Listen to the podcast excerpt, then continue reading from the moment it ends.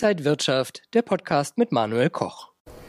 Während der Goldpreis auf den höchsten Stand seit Juni gestiegen ist, hat die Politik einige Herausforderungen, zum Beispiel bei Wasserstoff, und diskutiert die Legalisierung von Cannabis. Das sind heute unsere Themen beim Rohstoff-Talk hier von der Frankfurter Börse, präsentiert von Xetra Gold. Herzlich willkommen. Und bei mir ist jetzt Michael Blumenroth, er ist Rohstoffanalyst bei der Deutschen Bank. Herzlich willkommen. Schönen guten Tag, Herr Koch. Es gibt eine neue Studie, die besagt, äh, würde der Staat Cannabis legalisieren, würden Einnahmen von 4,7 Milliarden Euro ins Staatskassel fließen. Äh, was bedeutet das vielleicht für Anleger? Gibt es da Chancen? Ja, Chancen gibt es auf alle Fälle. Ähm, ja, spannend, worüber man sich bei so einem Rohstoffreport unterhalten kann. Also Cannabis, ja, die Legalisierung, das war ja ganz groß in den Medien, als wenn es eines der wichtigsten Themen wäre zur Bildung der Ampelkoalition hier in Deutschland. Ähm, persönlich habe ich jetzt keine Meinung dazu, ich bin kein Fachmann, aber ähm, im Großen und Ganzen, klar, es ist 4,7 Milliarden Euro stehen jetzt im Raum an Steuereinnahmen. Ähm, ist natürlich ein Tropfen auf den heißen Stein, wenn wir bedenken, was die Corona-Pandemie hier an Schaden angerichtet hat. Aber nicht zu verachten. Aber die Frage war ja, kann der Anleger daran partizipieren? Kann er im Prinzip. Und zwar kann man sich als Musterland Kanada anschauen, wo das ja vor ein paar Jahren schon ähm, passiert ist, das Ganze. Ich war jetzt auch vor zwei Jahren, glaube ich, das letzte Mal in Kanada. Da kann man wirklich an jeder Straßenecke ähm, sich mit dem versorgen, was man da so braucht. Und ähm, da gibt es dann tatsächlich natürlich auch Aktien von Herstellern, Produzenten, Verkäufern, die dann davon profitiert haben. Also wie gesagt, persönlich habe ich da jetzt keine Meinung, ob das gut oder schlecht ist. Das ist eine der wenigen Sachen, wo ich wirklich ähm, völlig neutral bin. Aber im Großen und Ganzen für den Anleger ergeben sich da durchaus Perspektiven, weil wenn ich mal so die Kurzcharts anschaue, da war Potenzial dabei gewesen. Grüner Wasserstoff bleibt knapp und teuer. Die Politik steht da vor Herausforderungen und ja, diese ganze Wasserstoffwelt auch aufzubauen. Wie sieht es da aus? Ja, ganz spannendes Thema. Also das ist genau dann eigentlich das gleiche Thema. Da kann man sich Firmen anschauen, überhaupt was bedeutet grüner Wasserstoff. Also ich musste mich da auch so ein bisschen einlesen. Chemie, Physik ist nicht so das, wo ich in der Schule ähm, sehr geglänzt habe, formulieren wir das mal so. Schnell abgewählt das Ganze. Aber Wasserstoff ähm, soll ja mit der Energieträger der Zukunft sein. Wasserstoff H2O sagt ja schon, man muss dann da was spalten. Wasserstoff vom Sauerstoffatom ab. Elektrolyse heißt das, glaube ich, wenn ich mich an den Unterricht richtig erinnere. Und da ist halt die Frage, welche Energien benutze ich, um diesen ähm, Elektrolysenprozess dann in Gang zu setzen. Gibt es die Möglichkeit grauer Wasserstoff? Wollen wir nicht. Das sind fossile ähm, Brennstoffe, die da eingesetzt werden. Violett ist Atomkraft, blau ist Erdgas und grüner Wasserstoff bedeutet, die Energie, die zur Erzeugung des Wasserstoffs ähm, benötigt wird, die kommt allein aus erneuerbaren Energien, also Solarenergie oder Windenergie oder ähnlichem. Ist natürlich ein ganz großes Thema. Wir hatten jetzt gerade in Glasgow den Klimagipfel. Man möchte die Welt ähm, von CO2-Ausstößen befreien. Und da ist natürlich dann grüner Wasserstoff ein ganz, ganz, ganz großes Thema in der Zukunft. Ähm, da gibt es dann einige Firmen, die auch schon ähm, begonnen haben.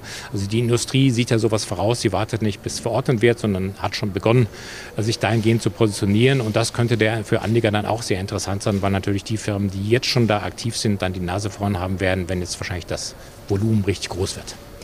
Für Batterien von E-Autos wird auch Kobalt verwertet und gebraucht werden. Auch dieser Markt wird wahrscheinlich enorm wachsen, was dann zu einer Knappheit von Kobalt führen könnte. Ja, das kann ich mit einem klaren Jein beantworten. Also enorm wachsen wird der Markt auf alle Fälle. Das ist ähm, ganz klar. Also, so, so Schätzungen sagen, 2026 haben wir vielleicht schon knapp 40 Prozent der Autos, die unterwegs sind, weltweit elektro elektrifiziert. Elektroautos und Kobalt brauche ich dann tatsächlich für die Batterien, mit denen das Auto fährt. Ähm, schwierig ist von der Angebotsseite. Im Kobalt wird jetzt nicht ähm, speziell irgendwo in der Mine gefördert, sondern das ist ein Nebenprodukt. Wenn ich Kupfer oder Nickel abbaue, dann fällt auch Ko ähm, Kobalt dabei an häufig, nicht überall. Und ähm, sagen wir, wenn ich mich nicht täusche, 40 oder 50 Prozent des weltweiten Angebots kommen aus der Republik Kongo, was so ein bisschen ähm, politisch manchmal schwierig ist von der Angebotsseite. Ähm, auch ähm, schwierig ist, dass China schon im Vorfeld ähm, massiv investiert hat. Also China hat sehr viele große ähm, Minen schon erworben oder, oder Minengesellschaften erworben ähm, mit dem Zwecke, dass, die Kobalt, dass das Kobalt, was dort gefördert wird, dann nach China wandert und nicht Richtung USA oder Europa verkauft wird. Also kurzfristig kann ich sagen, auf alle Fälle gehe ich davon aus, dass ähm, das Angebot zu knapp sein wird, dass die Nachfrage das Angebot übersteigen wird. Und laut Lehrbuch müssten dann die Preise steigen. Jetzt ist mittelfristig natürlich so, ähm, wie Rohstoffhändler kennen das so als Schweinezyklus. Ähm, wenn ein Rohstoff teuer ist, dann kommen alle, die ihn was produzieren können, ähm, ob es nun Schweine sind oder ob es Kobalt ist oder Gold ist, und sagen, okay, wir beuten mal alles aus, was wir können, solange der Preis hoch ist. Dann steigt das Angebot mittelfristig und die Preise setzen dann wieder zurück, wenn die Nachfrage nicht Schritt hält. Ähm, zudem auch die, Kohl, die Kobaltvorkommen ähm, sollen bis 2043 ungefähr reichen, die man jetzt kennt. Aber in der Tiefsee zum Beispiel gibt es äh, die Möglichkeit, wo die, die äh, Vorkommen dort würden noch weitere 300 Jahre ähm, die Welt versorgen können. Also das ist etwas, was man dann vielleicht langfristig dann auch im Auge haben sollte. Also kurzfristig, wer kurz- oder mittelfristig ähm, sich in diesem Bereich irgendwie investieren möchte, anlegen möchte, der kann auf Preissteigerungen setzen. Aber so auf die lange Sicht gesehen, denke ich mal, dass der Kobaltpreis dann auch eher ähm, wieder zurückgehen könnte. Schauen wir mal auf Gold. Äh, der Goldpreis war zuletzt auf dem höchsten Stand seit Juni wieder. Ist das jetzt ein guter Zeitpunkt, um vielleicht einzusteigen, weil es jetzt dann doch Step by Step weiter nach oben geht wieder?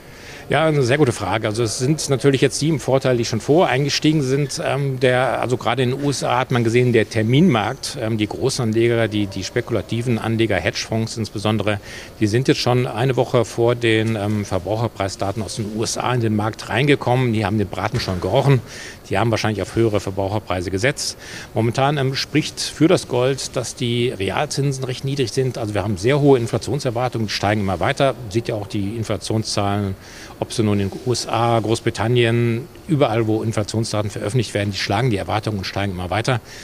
Bedeutet natürlich Gold als Inflationsschutz momentan gefragt. Ähm, schwierig werden könnte es dann, wenn jetzt Zentralbanken anfangen, ähm, wie sie es in Osteuropa machen und sagen, okay, die Inflation ist uns zu hoch, wir schreiten jetzt dagegen ein, wir tun jetzt was, wir erhöhen die Leitzinsen.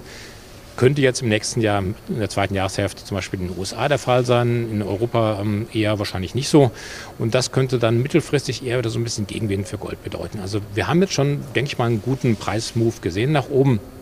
Aber ähm, was ich sehr positiv finde, auch für den Anleger hier in Deutschland, dass der Goldpreis gestiegen ist, obwohl der US-Dollar sehr, sehr stark ist momentan.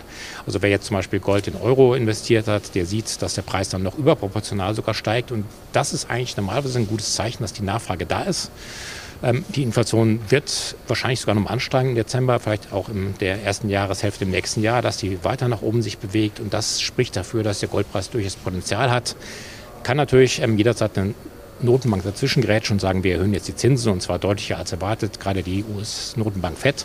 Aber im Großen und Ganzen würde ich sagen, jetzt peu à peu, man sollte jetzt nicht mit vollem Risiko vielleicht reingehen, aber es ist doch ein ganz guter Zeitpunkt, um auf weitere kurzfristige Gewinne zu setzen. Und wenn Gold, dann physisch oder als ETF, ETC? Ich würde es lieber als ETF, ETC machen. Ähm, sehr, sehr niedrige Spannen. Man kann dann auch, wenn man sieht, ähm, die Rechnung geht doch nicht so auf, auch wieder aus dem Markt rausgehen. Kann dann recht schnell ähm, kaufen und verkaufen. Bei physischem Gold sind die Spannen eher riesig. Da wird das Ganze dann problematisch. Und deswegen ähm, denke ich eher, das ähm, Zertifikat oder sagen wir ETC, ETF ist besser. Stark gestiegen sind die Preise für Orangensaft, Kaffee und auch Sojabohnenmehl. Woran liegt das? Da haben wir zwei Gründe. Einmal sind es natürlich landwirtschaftliche Produkte, die unterliegen immer Witterungseinflüssen, gerade so Kaffee, ähm, sehr betroffen als Kaffeeanhänger. Ähm, Brasilien, erst war es zu kalt, dann war es zu warm und zu nass.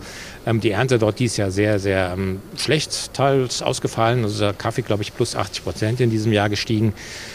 Auch die anderen, ähm, ähm, ja, Orangensaft, Sojabohnen, Mais ist auch ein Beispiel, auch da sehr witterungsabhängig. Und was dazu kommt, ist auch, dass die ganzen Lieferkettenprobleme, die Fracht, das ähm, Kaffee wird irgendwo in der Welt angebaut, wir trinken ihn hier oder auch der Orangensaft wird hier getrunken.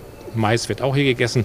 Das, das, Ganze muss ja irgendwie transportiert werden und da sind momentan ja immer noch diese Frachtraten sehr hoch. Die Containerschiffe sind sehr selten. Das, das ähm, hebt momentan die Preise auch an.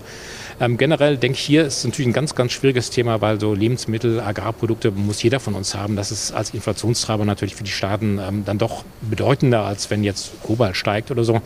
Und da vermute ich, dass dann ähm, doch eher ähm, vielleicht dann Maßnahmen angebracht werden, dass man diese Inflation da ein bisschen im Zaum hält. Aber im Großen und Ganzen, ich vermute mal, wenn sich die ganzen Lieferkette Problematik so ein bisschen auflöst, wenn die Transportkosten wieder sinken, dass dann auch die Preise für Agrarprodukte wieder nach unten gehen sagt Michael Blumenroth, Rohstoffanalyst bei der Deutschen Bank. Vielen Dank, dass Sie hier an der Frankfurter Börse zu Gast waren und danke Ihnen, liebe Zuschauer, für Ihr Interesse am Rohstofftalk. Bleiben Sie gesund und munter, alles Gute, bis zum nächsten Mal. Und wenn euch diese Sendung gefallen hat, dann abonniert gerne den Podcast von Inside Wirtschaft und gebt uns ein Like.